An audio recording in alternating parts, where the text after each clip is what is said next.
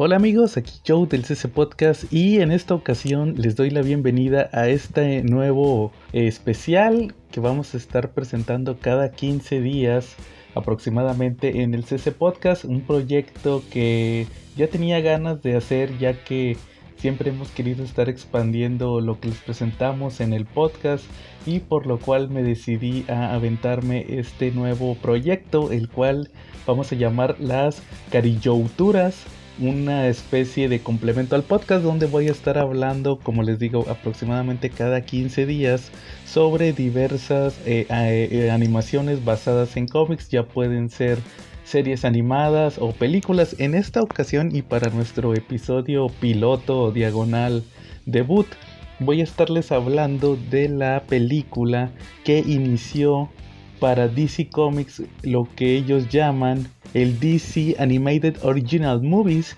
este proyecto que comenzó en 2007 por parte de DC Comics y Warner Brothers para traer películas animadas con los personajes de la compañía. En el caso de este debut les traigo la película nada menos y nada más que de Superman Doomsday, una película que fue estrenada en el año 2007 y que como nombre lo dice está basada en el arco de Doomsday que es mejor conocido por todo el mundo como la muerte de Superman. Creo que ya en este punto todos conocemos lo que representó la muerte de Superman en los 90, prácticamente fue un boom del cómic y que trajo nuevos lectores y regresó lectores a lo que viene siendo las tiendas de cómics. En el caso de esta película de Superman Doomsday fue eh, dirigida por nada menos que por Bruce Timm, pero también fue co-dirigida por Lauren Montgomery. Esta eh, directora también estuvo trabajando en episodios de eh, La Legión de Superhéroes. Dirigió también la película de Wonder Woman que próximamente vamos a estar analizando, la de 2009 animada. También eh, Green Lantern First Flight, la película de Linterna Verde animada también. Y Crisis en Dos Tierras de la Liga de la Justicia, así como Superman Batman Apocalypse. Pero pues obviamente todas estas películas que les estoy mencionando las vamos a hablar en algún punto. En el caso también del otro codirector fue Brandon Beatty, a quien eh, conocemos por haber dirigido episodios de Batman Brave and the Bold. Y creo que su trabajo más reconocido es que fue el director de la película de Batman Under the Red Hood, la cual también vamos a eh, vamos a estar analizando próximamente. Todas estas películas que les menciono, tengo planeado analizarlas en esta sección de las carillouturas. También eh, les menciono que la película fue eh, escrita también por Bruce Timm. En el caso de Bruce Timm, como les digo, dirige, escribe y produce la película. Pero también parte del guion fue escrito por Duane Capici, un escritor que estuvo trabajando en lo que viene siendo animación de Warner Brothers en series como The Batman, también escribió la película de Batman contra Drácula. También estuvo trabajando en la serie de las aventuras de Jackie Chan, eh, Big Guy en Rusty the Guy Robot y entre otras series. Ahora sí, pasando a la película, si ustedes nunca han visto la película de Superman Doomsday, les puedo decir que fue una iniciativa donde Bruce Timm mencionaba que quería traer películas que tuvieran, estuvieran más bien enfocadas en un público más adulto en el caso de esta película, pues realmente sí vemos que tiene una evolución contra lo que había pasado con las series animadas de DC, como lo fue la serie animada de Batman, la serie, animada de Superman, las de la Liga de la Justicia. No digo que estas series no fueran enfocadas en adultos, pero pues como vamos a estar viendo, sí tenían eh, lo que viene siendo mayor índice de violencia, también eran más gráficas y pues prácticamente Superman Doomsday es la prueba de todo esto. Como les digo, la película en sí comienza con dos plots. Por un lado vemos la relación de Superman con Luisa Lane. De hecho, desde un principio se nos eh, presenta que están en una relación. De hecho, Superman y Luisa Lane se van a la Fortaleza de la Soledad a pasar lo que viene siendo un fin de semana juntos. Curiosamente nos presentan que en esta relación Superman no le ha revelado a Luisa Lane que él es Clark Kent. Eh, este plot también como curiosidad se vuelve a repetir en otras películas como lo fue eh, la de Superman, All Star Superman, también en la de Superman Unbound y también en eh, la película que tuvo el nombre de La muerte de Superman que vimos posteriormente ya más de 10 años después por parte de DC.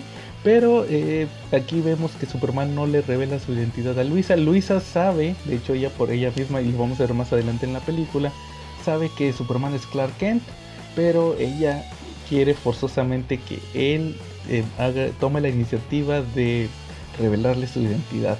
El otro plot que se nos presenta en esta primera parte del, del filme es que el Lex Luthor se nos presenta un Lex Luthor más maquiavélico, más eh, villano que lo que habíamos presenciado en otras eh, adaptaciones del personaje, como lo fue la que vimos en las series eh, animadas del universo de Bruce Timm. Y aquí nos presenta que tiene millones de negocios ilegales, también tiene una fachada de ser un hombre de caridad, pero en realidad se trata de un eh, villano que va a tratar de sacar provecho de todo. En el caso de este inicio de la película nos muestran que tiene un plan para sacar energía del centro de la Tierra, en lo cual cuando tiene a sus ingenieros trabajando en dicho proyecto, encuentran una nave extraterrestre la cual contiene nada menos y nada más que a Doomsday adentro.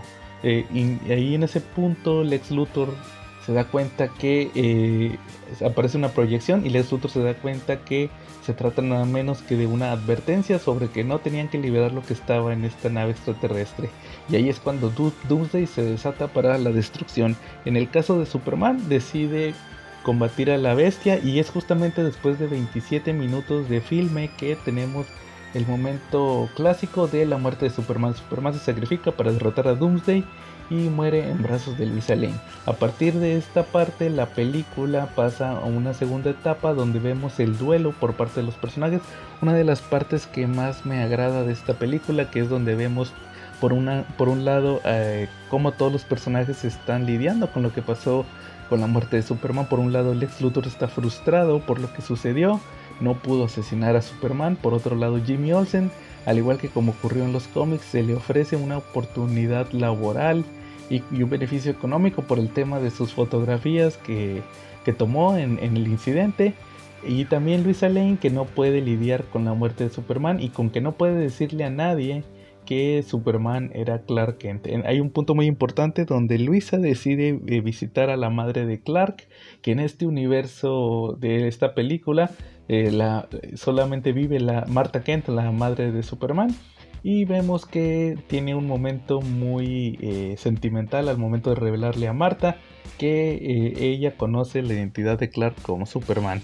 Después de esto tenemos la revelación de que aparece nuevamente un Superman. Nadie sabe de, dónde viene este personaje. Todos toman como, como un hecho que Superman revivió, pero en realidad se trata de un clon creado por Lex Luthor.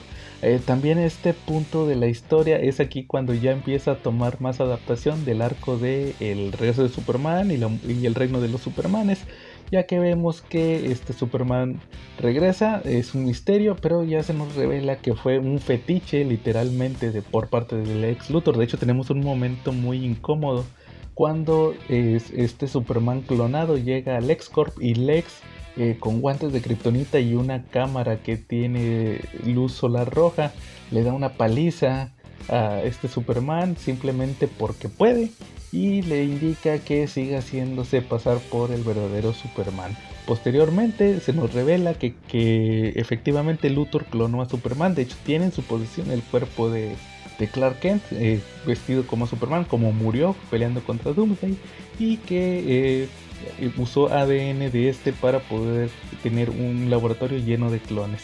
Justamente en este punto se nos eh, en lo personal creo que muy adelantado en la película aunque todos sabemos el resultado se nos presenta que uno de los robots de la fortaleza de la soledad eh, decidió tomar el cuerpo de Superman y llevarlo de regreso a la fortaleza donde lo revive. Ahí se nos revela que la fisionomía kryptoniana de Superman lo mantuvo en una especie de coma y el robot solamente lo que está haciendo es tratar de acelerar su recuperación.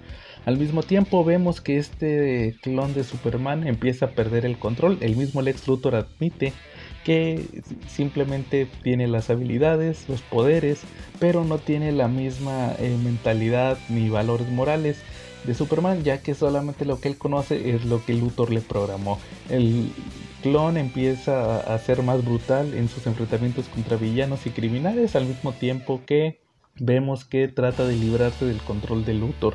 Ya el punto culminante de la película podríamos considerar lo que es el enfrentamiento, obvio donde vamos a ver al clon de Superman pelear contra el verdadero Superman que pese a que no está al 100% con sus habilidades, su mismo deber y convicción como Superman lo hace que vaya a combatirlo. Y pues y con eso con este gancho terminamos la revisión de la película de Superman Doomsday.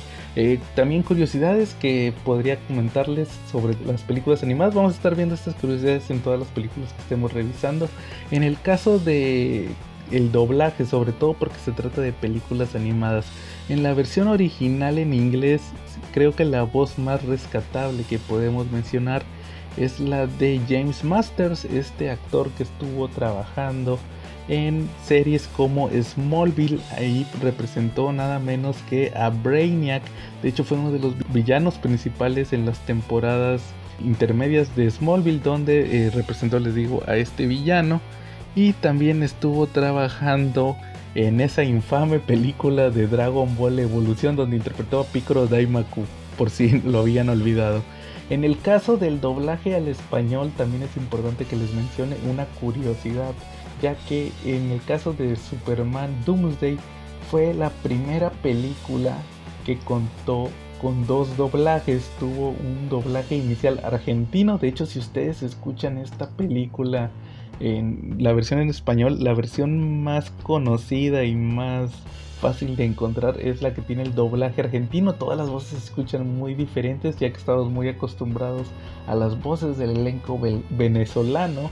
Pero también posteriormente se realizó un redoblaje con los actores clásicos de la serie de Superman donde vemos a los actores Luis Miguel Pérez y Esteban García retomar sus papeles de Superman y Lex Luthor respectivamente. Y con eso prácticamente terminamos este primer episodio de las Carillauturas. Ojalá y me puedan eh, indicar en los comentarios qué les pareció esta nueva sección también. ¿Qué películas o series animadas les gustaría que habláramos en esta sección de las Carillauturas? Vamos a estar tratando de revisar todo el universo cinematográfico de DC animado. También vamos a tratar de revisar las películas animadas que han salido de Marvel Comics, pero la idea es hablar de las animaciones desde un punto de vista eh, que también tenga su comparación con los cómics. Así que vamos a tratar de llenar esta serie de muchos datos curiosos, comparativas y también de eh, pues lo que viene siendo una reseña personal, pero que también sea crítica sobre lo que nos presentan en las diversas adaptaciones animadas de los cómics. Y pues prácticamente con eso terminamos el primer episodio de las Carillauturas. Aquí estuvo Joe y nos vemos en la próxima.